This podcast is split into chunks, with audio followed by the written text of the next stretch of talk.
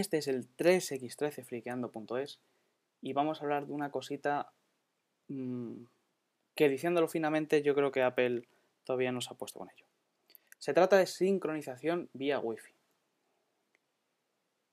Muchos tenemos iPhones, iPod Touch o incluso iPad. Y por lo menos a mí personalmente me parece un poco, un poco coñazo y sin sentido tener que ir al ordenador solo para sincronizar nuevos contenidos.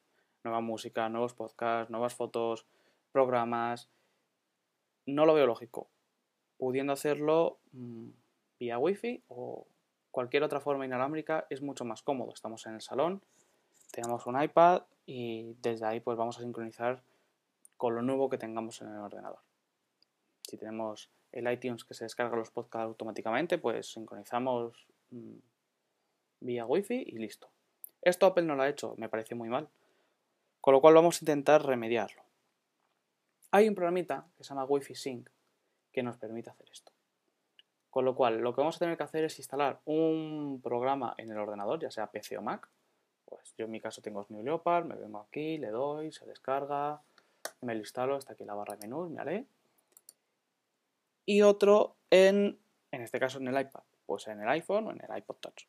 Pues total, yo me vengo a Cydia, me vengo a buscar, empiezo a buscar, vamos a ver, sale aquí el tecladito,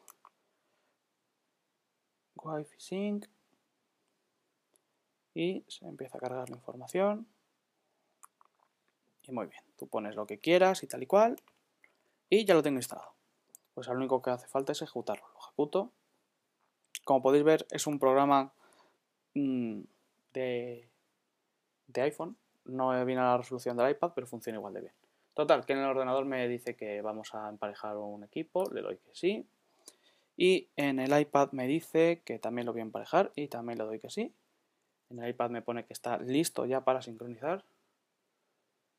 Y se me abre iTunes. Y aquí lo tenemos. Todo inalámbrico. Pues ya a partir de aquí nosotros seleccionamos pues, la música que queramos, los podcasts, eh, las películas, todo. Lo bueno, que no lo enchufamos al ordenador, no tenemos que irnos al ordenador a pincharlo en un cable.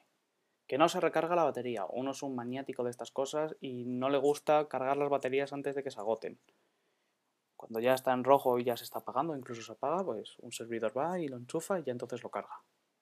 Es más, el iPad en el ordenador se carga mucho, mucho, muchísimo más lento que, que en el adaptador de corriente. Otra razón para utilizarlo. Y esto ha sido todo. Hemos sincronizado vía Wi-Fi un iPad, puede ser un iPhone o un iPod Touch.